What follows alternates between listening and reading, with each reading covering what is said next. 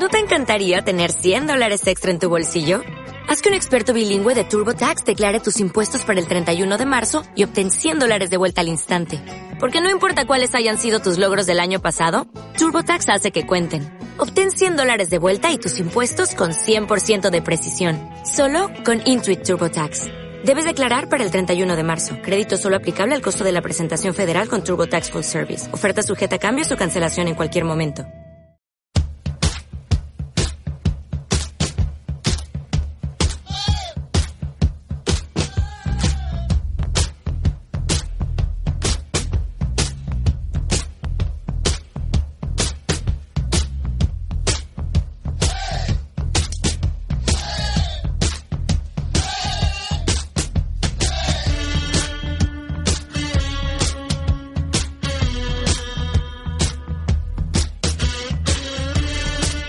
Aquí comienza Yarda a Yarda Spain, el programa de fútbol americano que te lo explicará todo con pelos y señales para que comprendas bien este magnífico deporte.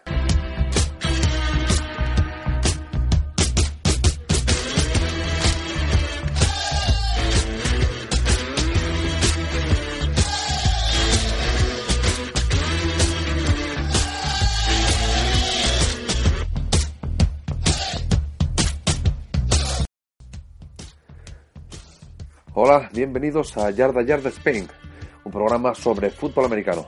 Soy Fernando, conocido en las redes sociales como Brian Kenobi, y en este programa pretendo explicar algunas cosas sobre este deporte para aquellos aficionados que se están introduciendo ahora, que no manejan el vocabulario y que se pierden conceptos o que no saben explicar algunas de las cosas que pasan en el emparrillado, que es lo que me pasó a mí cuando empecé a aficionarme a este deporte. Aquí vamos a tratar de explicar cosas como pass rusher, cornerback, quarterback ratings o formación ENI.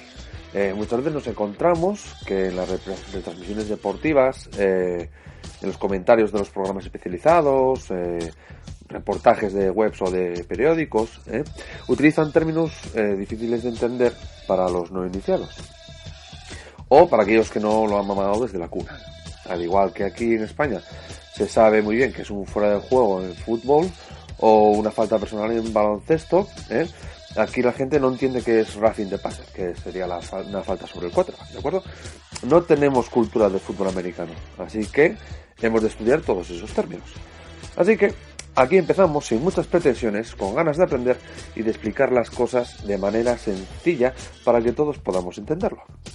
Si tienes alguna duda, alguna pregunta o quieres hacer algún comentario sobre este programa o, alguna duda que te vaya surgiendo a medida que vayas viendo partidos, puedes hacerlo por correo electrónico a yardayardaspain.gmail.com en nuestro blog yardayardaspain.blogspot.com ¿De acuerdo? Ahí nos vemos. Empezamos.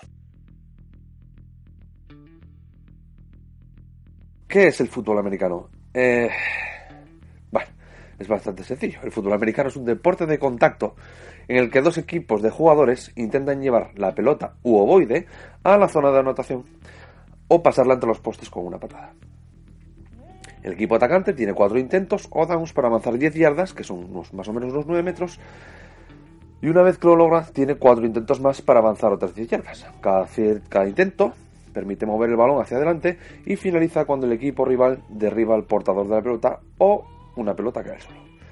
Bueno, vamos a ir explicándolo todo poquito a poquito, no, tranquilos. Esto es más o menos lo que dice la Wikipedia. ¿De acuerdo? Este deporte nació hace más de 100 años en Estados Unidos de América como una modificación del rugby inglés. Es uno de los deportes de contacto más competitivos de Estados Unidos y se practica actualmente en más de 60 países. Este deporte requiere de una gran disciplina, entrenamiento físico y preparación mental. Eh, estos días, por, por curiosidad, he estado ojeando además vídeos antiguos de, de jugadores que se estaban preparando para entrar en la NFL, algunos realmente históricos como Tom Brady, por ejemplo. Y la diferencia entre Tom Brady cuando estaba seleccionado en el draft y, por ejemplo, Cam Newton es notabilísima. Eh, son dos, dos quarterbacks, uno es histórico, el actual eh, quarterback de los New England Patriots. Eh, eran tirillas y corría despacio y, ¿sabes? Y a Cam Newton, por ejemplo, que es el, quarterback titular de los Carolina Panthers, es un animal.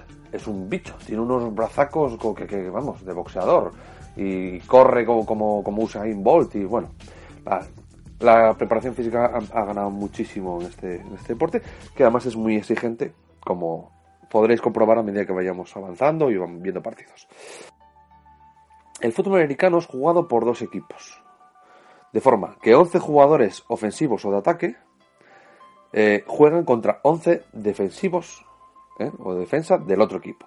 El equipo atacante intenta llevar el balón, bien mediante una carrera o mediante un pase, hacia la zona de anotación y así anotar puntos. La defensa tiene que evitar que esto ocurra y tratar de impedir el avance del equipo rival hacia la anotación.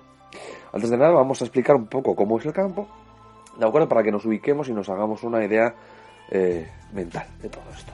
El campo de fútbol americano mide 120 yardas, que son unos 109 metros, ¿vale? No llega a los 110. Y las 10 yardas finales de cada campo son la zona de anotación de cada equipo, o lo que se denomina la end zone. ¿De acuerdo? Si os dais cuenta, al final del campo está así todo con unas rayitas para arriba y para abajo, y al final, pues suele haber unos, suelen estar los logos de los equipos, o hay campos en los que solo, no hay nada, solo hay rayas, o está pintado de colores. Bueno, esa es la end zone. Ese, esos trocitos que hay en los extremos, que tienen 10 yardas de, largo, esos son la, la end zone, ¿de acuerdo? Tiene 160 pies de ancho, o sea, 53,3 yardas, que son 48 metros con 77 centímetros, no llega a los 49, ¿vale? Todo esto ¿eh? significa que necesitamos 6.000 metros cuadrados para tener un campo de fútbol americano, más o menos una media hectárea, ¿de acuerdo? Las zonas de anotación, las end zones que estábamos hablando antes, son las partes del campo donde los equipos pueden generar los puntos, ¿de acuerdo? La zona de anotación ocupa en ambos extremos del terreno de juego, miden 10 yardas y pues eso, sumada a las 100 yardas que, que, es el terreno de juego en el que se avanza y se corre y se pasa, son 120 yardas. ¿De acuerdo? Eh, dentro del, terreno de juego hay un montón de marcas. ¿Vale? Ahí están las líneas blancas que son perpendiculares a los fondos, que están cada, cada 5 yardas ¿de acuerdo? Y luego hay unas rayitas chiquititas que se llaman hashmarks, ¿de acuerdo? Hashmarks. Son las hashmarks. Las hashmarks están divididas entre sí por una distancia de 18 pies y 6 pulgadas, unos 5,66 metros, y son equidistantes del centro. ¿De acuerdo? Se encuentran a 70 pies y 6 pulgadas de cada banda y sirven para colocar el balón cargado en determinado lado o tercio del campo, dependiendo de qué lado eh, haya terminado la jugada anterior. Esto sirve para referencia de los árbitros para ver eh, cómo están. Estas líneas se repiten cada yarda a lo largo del campo, ayudando también a ver dónde terminó la jugada, poder colocar el balón adecuadamente, etcétera. ¿De acuerdo? O sea, esas marquitas están cada yarda a lo largo del terreno de juego y están a unas, a unas eh, distancias determinadas entre sí y de las bandas, dividiendo el terreno en tres tercios ¿De acuerdo? Y si veis, ¿por qué chutan desde aquí? ¿Por qué chutan desde allá? ¿Por qué no, por qué vuelcan tanto el juego hacia un lado o hacia otro?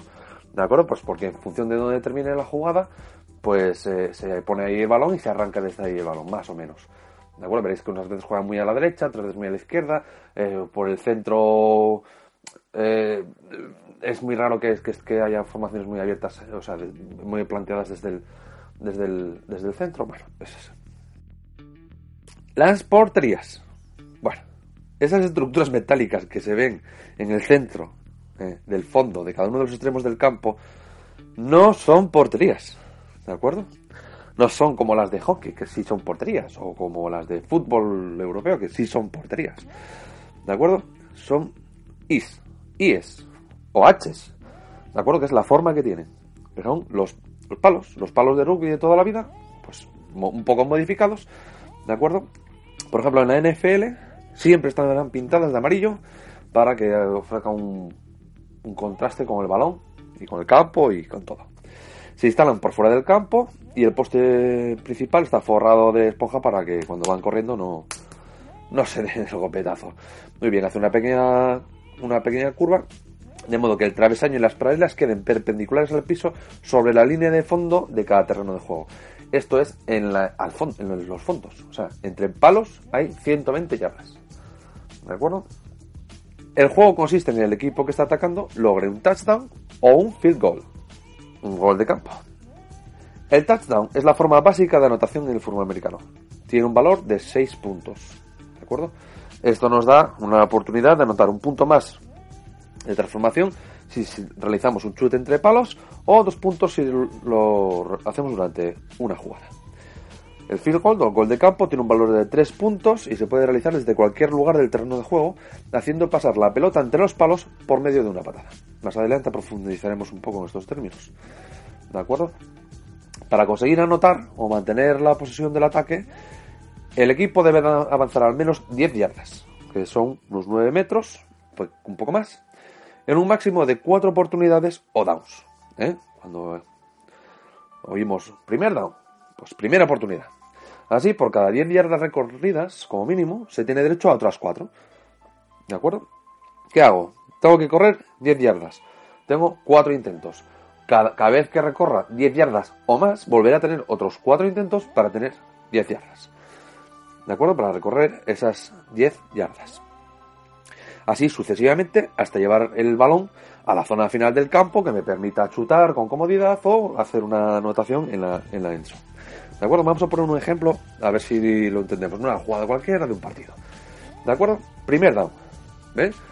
Primera oportunidad, tenemos el balón y es primera y 10. ¿Esto a qué se refiere? Se refiere al número de down o de oportunidad y las yardas que hemos de avanzar, que son 10. En este caso, pues vamos a poner que la, defensa para el ataque, ¿de acuerdo? En la línea de scrimmage o de golpeo, que es la línea imaginaria desde la que se empieza a avanzar, ¿de acuerdo? en este caso no se llama así, pero vamos a llamarlo la yarda cero, ¿vale? El punto desde donde se empiezan a medir las yardas, ¿vale? La línea de scrimmage. Eh, por lo cual, no hemos avanzado, nos ha parado la defensa, no hemos avanzado nada, eh, seguimos. Segundo down, segunda y 10. ¿Por qué? Porque como no hemos avanzado nada, tenemos que seguimos teniendo las mismas 10 yardas que hacer. ¿De acuerdo? Vuelven a ser 10 yardas. En esta ocasión hacemos una carrera, una jugada de carrera y avanzamos 4 yardas. ¿De acuerdo? ¿Esto que nos da? Nos lleva al tercer down. Tercero y 6. Tercer down, es la tercera oportunidad que tenemos de recorrer estas primeras 10 yardas. Y 6 porque son las que nos quedan para llegar al 10. ¿Veis? Es sencillo pues hacemos un pase de 8 yardas, un pase relativamente cortito, y el jugador que recibe aún avanza otras 6 yardas. Bueno, han sido 14 yardas en total. ¿De acuerdo? No pasa nada. Siguiente jugada vuelve a ser primer down y 10 yardas. ¿De acuerdo? Así vamos, se van sucediendo las jugadas hasta que llegamos a la zona de, anotación. ¿De acuerdo? Creo que es bastante sencillo de entender. Si tenéis alguna duda, pues eh, con ver un partido se, se ve fácil. Si no, me mandáis, me escribís, ¿eh? sin ningún problema. ¿Qué pasa si se llega al cuarto down y no has avanzado las 10 yardas? Vamos a poner por caso que en vez de convertir esas 14 yardas en el tercer down, no hayamos fallado el pase y no hayamos convertido. Muy bien. Si llegamos al cuarto down, a la última oportunidad, dependiendo de la zona del terreno de juego en la que estemos, que sea nuestro propio terreno de juego, o sea el terreno de juego rival, o estemos en, en lo que se denomina field goal range o, eh, que es la distancia de, de, chut cómoda para nuestro, para nuestro chutador, ¿vale? Tenemos varias opciones. La primera, un gol de campo, que nos vale 3 puntos, ¿de acuerdo? Un field goal. Si el balón eh, está en la zona de preferencia de nuestro pateador, vamos, que la llegue, pues lo podemos intentar. No suele ser habitual ver eh, durante un partido de, temporada regular de más de, 45 yardas. Es un poco extraño. ¿De acuerdo? Eh, sobre todo porque eh, tener en cuenta que el balón se va, hacia atrás. Si nosotros estamos en la yarda 30 y lo, tiramos hacia atrás para que lo para que lo chuten, pues va a estar en la yarda 40, en la yarda 45 más o menos. Se retrasa 10 o, o 15 yardas para que pueda chutar con comodidad e intentar el field goal. Entonces, por eso no es muy raro ver eh, chutes desde el propio campo, por ejemplo. Bueno, la segunda opción que nos ofrece el cuarto down eh, es despejar el balón lo más allá posible, alejarlo lo más posible para devolvérselo al rival, ¿de acuerdo? En la zona en la que lo coja o en la que se pare el balón. Y tres, jugarnos el down para avanzar, ¿de acuerdo? Si consigues las yardas necesarias, vuelves otra vez a primer down. Si no lo consiguiera, la posesión cambia al equipo contrario desde el punto de máximo avance en el que haya quedado el balón. eh, muchas veces veréis que se juegan cuarto, cuarto y uno, cuarto y pulgadas. Lógico, si estás en, por ejemplo en la yarda 30, eh, estás eh, en un final del partido, vas ganando, no te importa perder ahí la posición porque el equipo contrario va a empezar desde ahí a atacar. entonces esta es una buena posición para que tu defensa pueda pararles de nuevo. ¿De acuerdo? O no es ilógico hacerlo dentro de tu de la yarda 10 de tu propio campo, de tu campo de defensa, no puedes ponerte a jugarte un cuarto down y pulgadas o un cuarto y dos yardas, porque si pierdes esa oportunidad y no, no, no avanzas, pues eh, lo, se lo dejas muy fácil al otro equipo para que no te anote porque solo tiene que recorrer 10 yardas. ¿De acuerdo? Profundizaremos también en todo esto cuando veamos un partido casi jugada a jugada. ¿De acuerdo? Bueno, esto es lo que se refiere a lo básico para empezar a entender el juego, ¿vale? Eh, como digo, en un futuro quiero hacer un programa especial donde veamos un partido casi jugada a jugada y que vayamos viendo qué es lo que va pasando a lo largo del terreno de juego y cómo se van sucediendo los distintos drives o oportunidades de ataque y de defensa. ¿De acuerdo?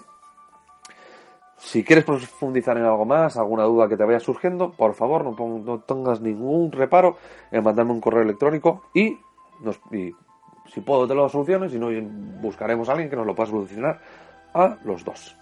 Ahora vamos a hablar un poco de la NFL en sí, ¿de acuerdo? Porque el fútbol americano es un deporte que se practica en distintos niveles. Eh, hay fútbol canadiense, fútbol universitario, eh, hay distintas ligas en Estados, dentro de Estados Unidos, pero la mayor manifestación competitiva y mediática de este deporte se da en la National Football League, más conocida por sus siglas NFL. Es la Liga de Fútbol Americano Profesional de Estados Unidos. El fútbol americano universitario, que se practica a nivel amateur en todo el país, goza también de grandes ganancias y de popularidad. Tengamos en cuenta que es el germen real del, del fútbol americano. Muy bien. ¿Qué es la NFL y cómo funciona? ¿De acuerdo? La National Football League ¿eh? es la mayor liga de fútbol americano profesional de todos los Estados Unidos y toma la forma jurídica de asociación deportiva controlada por sus miembros. Pero antes de sumergirnos en el desglose de esta asociación, que tiene su propia enjundia, vamos a ver un poco de historia.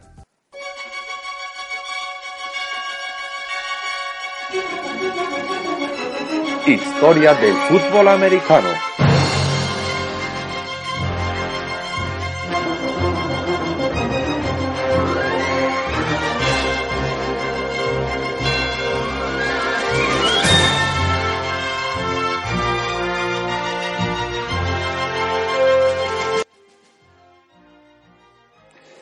Orígenes. Eh, en 1869, en las universidades americanas eh, se practicaba el fútbol inglés, el fútbol europeo, el que ahí denominan soccer, y también eh, llegó el rugby. ¿De acuerdo? Ese rugby que jugaban en las universidades empezó a cambiar cuando apareció un señor que se llamaba Walter Camp. ¿De acuerdo? Era un jugador de la Universidad de Yale y ha pasado la historia como el verdadero padre del fútbol americano. ¿Por qué? Pues porque escribió e hizo oficial unas reglas que modificaban ese rugby que se jugaba, ¿de acuerdo? Convirtiéndolo en lo que era el primer fútbol americano, ¿de acuerdo? Presentó esas reglas en una convención en Springfield, no la de los Simpsons, sino en Massachusetts, en el año 1976, miento, 1876, y por tanto se puede considerar el año del nacimiento del fútbol americano. Camp eh, redujo el número de jugadores de 15 a 11 por equipo y sustituyó la melee del rugby por la línea de scrimmage, que hemos dicho antes que era la zona desde donde se inicia cada jugada. La línea de scrimmage, está gran desconocida, ¿de acuerdo? Es una línea imaginaria que atraviesa transversalmente el terreno de juego a través de su parte más estrecha. Ningún equipo puede circular por ella ni cruzarla hasta que haya comenzado la siguiente jugada. Se sitúa en el lugar donde el umpire, que es un miembro del equipo arbitral, que hablaremos más adelante de los equipos arbitrales, coloca el balón en el suelo para dar inicio a la siguiente jugada. La línea de scrimmage es paralela a las líneas de gol y pasa por el balón cuando el center, ya explicaremos quién es el center, pero es el jugador gordito normalmente que está ahí en medio de la, de la línea, lo sostiene contra el suelo antes de realizar el snap o inicio de la jugada. Para poner el balón en juego inventó el sistema de downs, ¿eh? de oportunidades, del que hemos hablado, por lo cual se debe avanzar unas determinadas yardas para mantener la posesión del balón. Su aportación más relevante al deporte fue el placaje por debajo de la cintura, que se permitió a partir de 1888, lo cual convirtió el fútbol americano en un deporte mucho más violento, ¿de acuerdo? Eh, tan violento que estuvo a punto de prohibirse apenas, eh, apenas ocho años después, en el año 1906, porque en el transcurso de esa temporada se produjeron 18 muertes y 159 heridos de gravedad. Cuando decimos heridos de gravedad no es como ahora que, ay, que tengo una tríada, que tengo una rotura de menisco, que tengo una elongación, no. Estamos hablando de amputaciones, parálisis, eh, eh, de aquella no había casco siquiera, con lo cual golpes en la cabeza, caderas rotas, o sea, muy grave. El presidente norteamericano Theodore Roosevelt, Teddy para los amigos, intervino personalmente para salvarlo, sugiriendo a los representantes de las universidades que suavizaran un poco el tema de los placajes. El deporte que Walter Camp inventó era básicamente un juego de carrera y patada. Eh, se recibía más puntos por un field goal que por un touchdown. Y en el 1906 se legalizó el pase adelantado desde la línea de scrimmage y en 1909 los puntos otorgados por un field goal bajó de 4 a 3 puntos. En 1912 el touchdown pasó a valer los actuales 6 puntos. El fútbol americano nació en las universidades y durante muchas décadas el fútbol americano universitario sería mucho más popular entre los aficionados que el profesional. Hasta 1920 los partidos universitarios congregaban más de 30.000 aficionados, mientras que los partidos profesionales reunían a unos 5.000. De hecho, hoy en día, algunas universidades, eh, como Notre Dame o Nebraska, arrastran muchos más seguidores a sus campos que algunos equipos de la NFL. Bueno, y visto un poco de la historia del fútbol americano, eh, eh, se va a convertir en una sección seguramente habitual. Cada vez que podamos hablar un poco de historia, hablaremos de, hemos hablado hoy de fútbol americano, pues iremos hablando también de los distintos equipos o franquicias y un poco de historia de, de cada uno. Ahora nos vamos a contar la historia de la NFL, ¿de acuerdo? O dónde, dónde, dónde surge la NFL, ¿de acuerdo? Bueno, la NFL tiene sus raíces en Ohio, en la Ohio League, ¿de acuerdo?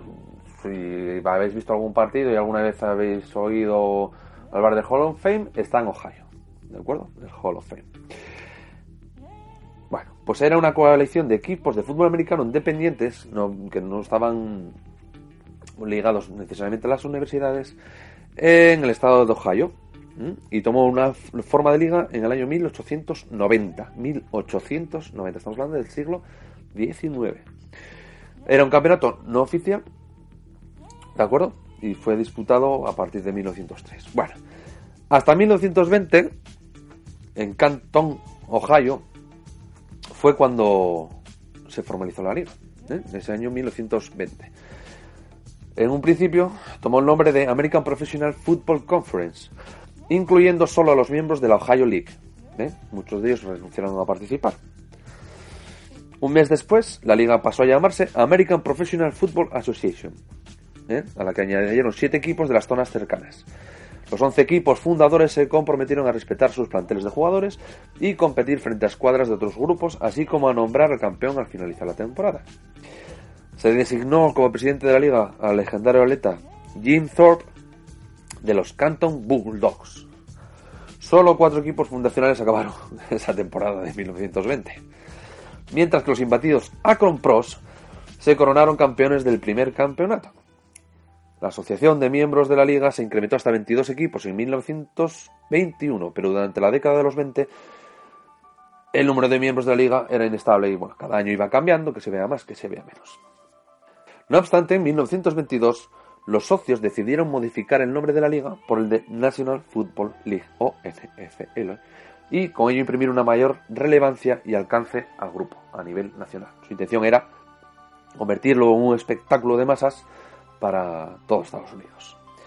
El crecimiento de la NFL a principios de 1960 eh, fue cuando eh, cogió velocidad y logró superar al béisbol como deporte favorito de los aficionados en Estados Unidos. Esto despertó el interés de algunos empresarios ¿eh? que estaban fuera de la NFL y querían adquirir alguna franquicia existente o crear alguna nueva. Bueno, es el caso del empresario tejano Lamar Hunt, quien presentó una oferta de compra que fue rechazada. Pues bueno, pues Hunt y algunos más que estaban rebotados y que querían pillar cacho, ¿de acuerdo? Eh, decidieron formar con 10 equipos una nueva asociación y la llamaron American Football League, AFL, que sería una grandísima y seria rival para la NFL. La AFL introdujo cambios novedosos dentro del deporte, contribuyendo aún más a, una, esa rivalidad con la NFL. ¿eh? Hizo cosas como poner un reloj visto para que los aficionados pudieran seguir el tiempo del juego, poner los nombres de los, de los jugadores en las camisetas, un sistema ofensivo un pelín más agresivo y que, que, que ayudase al juego, al juego aéreo. Y el tema de las sustituciones libres e ilimitadas para así ayudar además a la especialización de los puestos. Otra circunstancia que la diferenciaba de la NFL era su actitud hacia el colectivo de raza negra. La AFL incluyó jugadores negros y reclutaba activamente a jugadores en universidades históricamente descartadas y marginadas por la NFL. Hemos de recordar que en un principio también la NFL reclutaba a sus jugadores por medio de un draft eh, o haciendo sus selecciones dentro de las universidades. Competían directamente con la AFL. Pero además la AFL no se limitaba a las, a las clásicas universidades, sino que además buscaba en otras que, tenían menos nombre, pero que también ofrecían grandes oportunidades y grandes jugadores. Y además incluía a jugadores negros. Posteriormente, los equipos de la NFL incluyeron a jugadores negros en posiciones tácticamente prohibidas para ellos en la NFL. Eh, era imposible ver un quarterback negro, por ejemplo. ¿De acuerdo? Es un ejemplo. Esto es la leyenda negra de la NFL. A mediados de los 60 no se pudo más.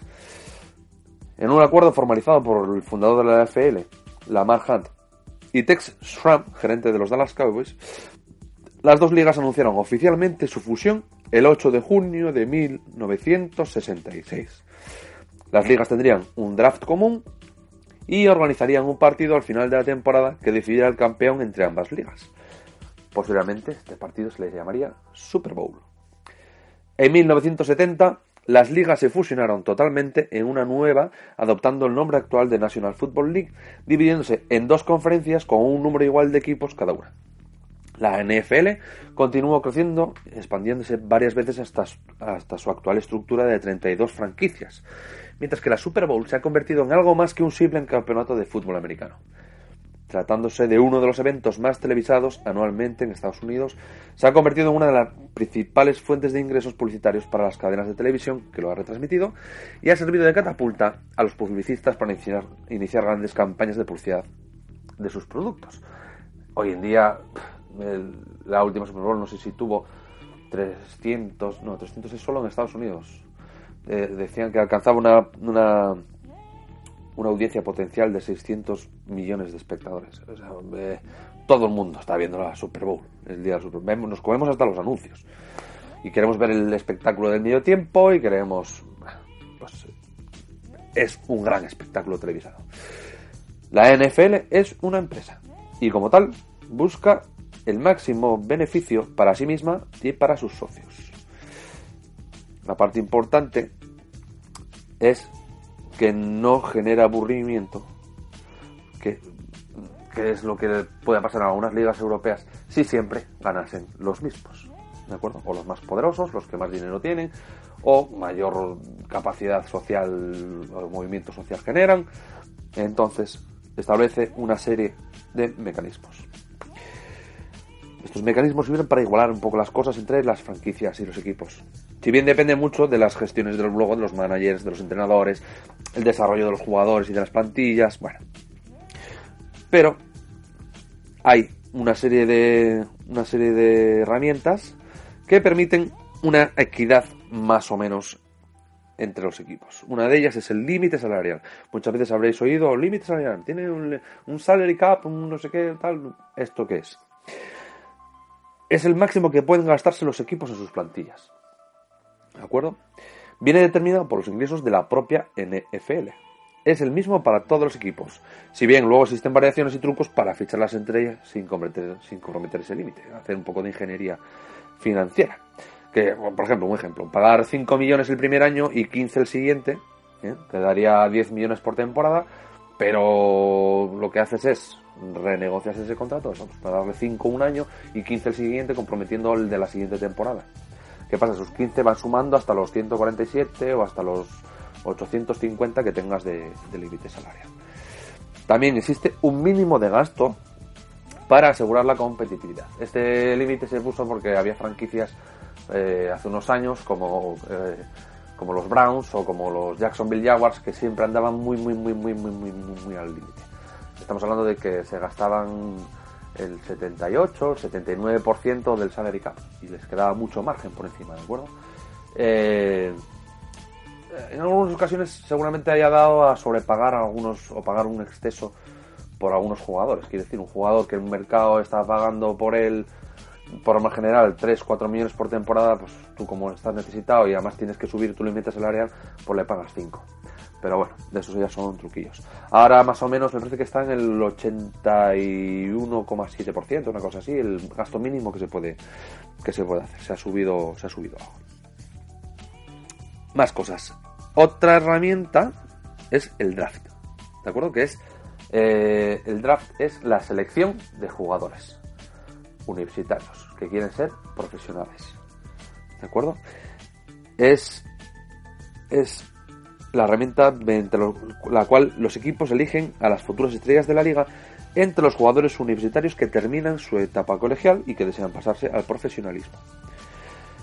El draft merece un capítulo aparte, así que vamos a, no vamos a profundizar mucho. Solo señalar que los peores equipos escogen primero, el que peor haya quedado en la liga y que peor rating de victorias y derrotas tenga, como vamos a ver después, eh, tiene la oportunidad de escoger eh, las primeras rondas. Del, por ejemplo, eh, no es lo mismo escoger el número, el, tener la primera selección que tener la selección número 30. Obviamente, el, el número 1 saldrán los mejores jugadores y el número 30, pues los no tan buenos. Bueno, em,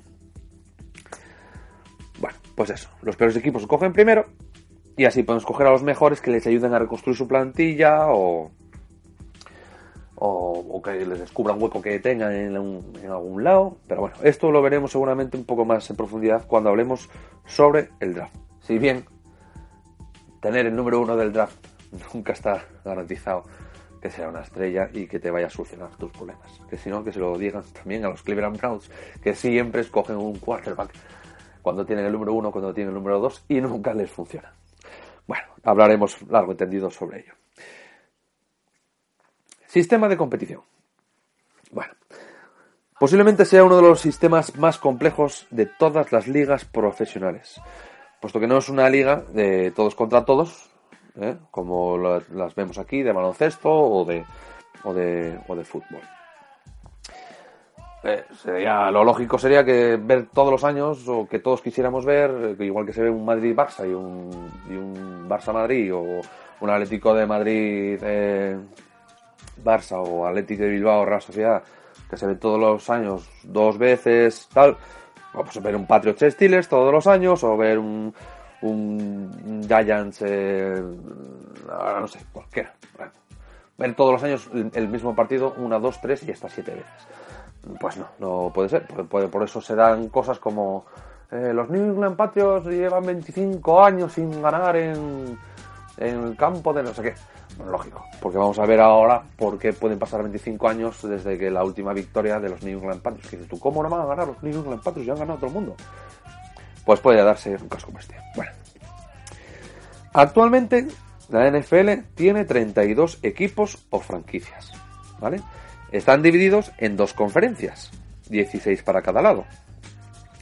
La conferencia americana o AFC y la conferencia nacional o NFC. Cada conferencia está dividida en cuatro divisiones cada una. ¿De acuerdo? Norte, sur, este y oeste. Esto es. Luego tenemos la AFC Norte, AFC Sur, AFC Este, AFC Oeste. Y por el otro lado, NFC Norte, NFC Sur, NFC Este y NFC Oeste. bueno, cada división está formada por cuatro equipos, ¿de acuerdo? Cada equipo tiene un calendario de 16 partidos de temporada regular que se sacan de la siguiente forma. Vamos a utilizar, por ejemplo, la AFC Este para el ejemplo, ¿de acuerdo? Esta división la forman los Miami Dolphins, los Buffalo Bills, los New England Patriots y los New York Jets. ¿De acuerdo? Esto es la AFC Este. Cada equipo se enfrenta dos veces contra sus rivales divisionales. Los de su propia división. Los de la AFC Este. Estos son seis partidos. ¿eh? Podemos decir que es una liga de cuatro. una liga de las que conocemos. Un partido de ida y un partido de vuelta. Yo, tú me vienes a jugar a Miami, yo me voy a Foxborough a jugar y ya está. ¿Vale? Ahí tenemos seis partidos. ¿De acuerdo? Jugamos dos veces. Los, los, los Dolphins jugarán dos veces contra los Bills. Una en Miami y otra en Buffalo. Bueno. Se enfrentan una vez contra los cuatro equipos de una división de su misma conferencia de manera rotatoria. Esto quiere decir que cada tres años me voy a enfrentar a la AFC Norte. ¿Vale? El año pasado, por ejemplo, en el año 2015, la AFC Este se, enfrentó a la AFC Sur. La, la, división Este se enfrentó a la división Sur, que la forman los Jacksonville Jaguars, los Tennessee Titans, los Houston Texans y los Indianapolis Colts, ¿vale? Unos son en casa y otros son fuera, dos son, dos en casa, dos fuera, depende del calendario y cómo se organice la, la, liga, ¿vale? Esto nos da cuatro partidos más, ya tenemos diez, ¿de acuerdo? Luego, se enfrenta contra cuatro equipos de una división de la otra conferencia, de manera rotatoria también, por lo que se enfrentará cada cuatro años, ¿de acuerdo? de la NFC, un año el norte, otro año el sur, otro año así. ¿De acuerdo? Cada cuatro años me voy a enfrentar a la NFC norte. La pasada temporada, volvemos al ejemplo, la AFC este se enfrentó a la NFC este. A los New York Giants, a los Philadelphia Eagles, a los Washington Redskins y a los Dallas Cowboys. ¿De acuerdo? Con estos cuatro partidos ya tenemos 14 partidos. 14. Faltan dos. Nos faltan dos partidos. ¿Cómo se sacan estos dos? Es muy fácil. Según haya sido su clasificación en la anterior temporada dentro de su división, se enfrentará a los equipos de las otras dos divisiones con las que no se cruza su conferencia y hayan quedado en su misma posición. Esto es, los Dolphins quedaron terceros en su división en el año 2014. Pues bien, se enfrentaron a los Baltimore Ravens de la división norte y a los San Diego Chargers de la división oeste, que son las dos divisiones que no se cruzan directamente en el año 2015 con la AFC este. Los Patriots, que quedaron primeros, se enfrentaron a los Cincinnati Bengals y a los Denver Broncos. ¿Eh? ¿Se entiende esto, no? O sea, yo dentro de mi división quedo segundo y el año que viene me toca cruzarme con la norte. Pues me, pues me voy a enfrentar al segundo que haya quedado en la sur y al segundo que haya quedado en la oeste. ¿De acuerdo? Si tenéis alguna duda, me la repetís al correo electrónico o volvéis a escucharlo porque creo que se, que se explicó bastante bien. Está, es, es, es como es. Hasta aquí es la temporada regular, ¿vale? Ahora vienen los playoffs o las eliminatorias por el título. Muy bien se clasifican los campeones de cada división. ¿De acuerdo? O sea, el que queda primero de la AFC Norte, primero de la AFC Sur, el primero de la Este y primero de la Oeste. Y se les da un número de cabeza de serie del 1 al 4 según su balance de victorias y derrotas en la temporada regular. Por ejemplo, en 2015, tres de los cuatro equipos acabaron con 12 victorias y 4 derrotas, ¿vale? Y los Houston Texans con 9 victorias y 7 derrotas. En este caso, como había un empate, se deshace por los enfrentamientos directos. ¿De acuerdo? Yo eh, en los, últimos años es habitual que siempre los primeros sean más o menos los mismos. Entonces, eh, suele haber enfrentamientos directos. El que haya ganado el enfrentamiento directo es el que queda por encima. En caso de que no haya habido enfrentamiento directo, pues bueno, hay otras maneras de desempatar que lo vamos a ver luego un poco más adelante. Pero bueno, se les otorga un número del 1 al 4, ¿vale? A cada campeón se le, da el. Pues, el año pasado era el 1 los Patriots y el segundo los Broncos, ¿vale? Y obviamente, pues en este caso los Houston que tenían los cuartos, así que en el medio sí, sí, ya tienen iguales. Y hasta los tienes ordenados del 1 al 4. ¿Vale? Además, se clasifican los dos mejores equipos en porcentajes de victorias de la conferencia. ¿Eh? De toda la conferencia, no de las divisiones. Una vez que ya están clasificados los primeros, se hace otra de la clasificación, se, pone, se les pone a todos en orden y el que queda quinto y el que queda sexto son los que van. Por eso muchas veces podemos ver un equipo que tiene mayor balance de victorias y que está por debajo del número 4. Porque, por ejemplo, los Houston Texans eh, se quedan con 9-7. Este año pasado pues hubo equipos como los Steelers con que tenían 11 victorias, pero no estaban clasificados porque quedaron segundos en su, en su división. ¿De acuerdo? Estos dos equipos, ¿de acuerdo? Son los, lo, que, los que se denominan wildcard, ¿vale? O invitados. El resto de los equipos también se ordenan por sus porcentajes, ¿de acuerdo? De victorias y de derrotas, y se les da una posición desde el 1 hasta el 32. Bueno, 1-16 en cada conferencia, y luego se hace una junta 1-32. ¿Vale? Esto tiene su importancia porque de, esta clasificación depende la posición en el draft de la siguiente temporada. ¿eh? Esa es otra historia, ya lo veremos. ¿De acuerdo? Bueno, los playoffs. Los playoffs constan de cuatro rondas. La primera es la denominada ronda de wildcard o wildcard playoff, ¿de acuerdo? En la que se enfrentan el tercero contra el sexto y el cuarto contra el quinto de cada conferencia, en el campo del mejor clasificado, que es lo que nos da el factor cancha. Es a partido único, vivir o morir. ¿De acuerdo? tercero contra sexto o cuarto contra quinto. Los que quedan primeros y segundos están de descanso. Eh, para que quede claro, hay exactamente los mismos partidos en la conferencia americana y en la conferencia nacional. ¿eh? por ejemplo, en esta lo que se suele hacer es la primera semana de playoff de White Card. Eh, el domingo, el sábado juegan tercero contra sexto de la de la americana y cuarto contra quinto de la americana y el domingo juegan tercero contra sexto de la nacional y cuarto contra quinto de la nacional, ¿de acuerdo? O al revés, o mezclados, pero quiero decir, en ese fin de semana hay cuatro partidos. La segunda ronda es el playoff divisional. A la siguiente semana de haberse celebrado la ronda de playoff, se enfrentan el primero contra el peor de los clasificados que haya ganado su partido. Y el segundo contra el segundo pero clasificado que haya ganado la ronda de wildcard. ¿Esto qué significa? Esto significa que si el sexto gana el tercero, se enfrenta al primero. Si ganas el tercero al sexto, el primero se enfrenta al que haya ganado entre el cuarto y el quinto. ¿De acuerdo? Eh, eh, es, así. Es el primero contra el, que, el, peor, el peor clasificado que haya ganado su partido. Eh, el segundo, por ejemplo, nunca se va a poder enfrentar al sexto. ¿Vale?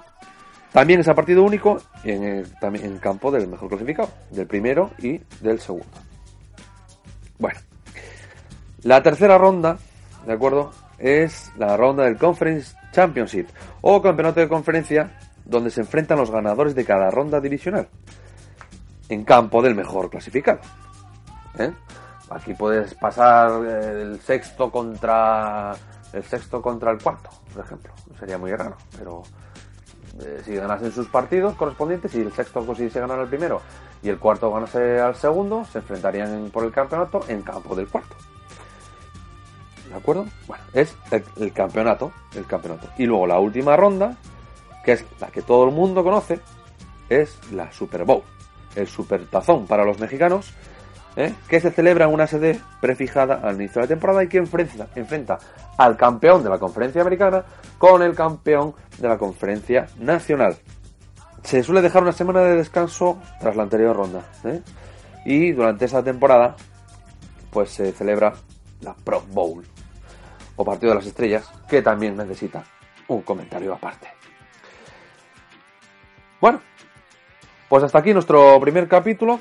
Eh, en el próximo programa trataremos de arrojar un poco de luz sobre el draft, más que nada porque este programa se está grabando ahora mismo en el mes de abril y queda un par de semanitas para, para el draft. Está candente en la prensa, en las televisiones, todo el mundo habla de ello. ¿De acuerdo? Entonces vamos a intentar explicar un poco cómo funciona el draft y, y ver qué es lo que puede pasar dentro de un draft y tal.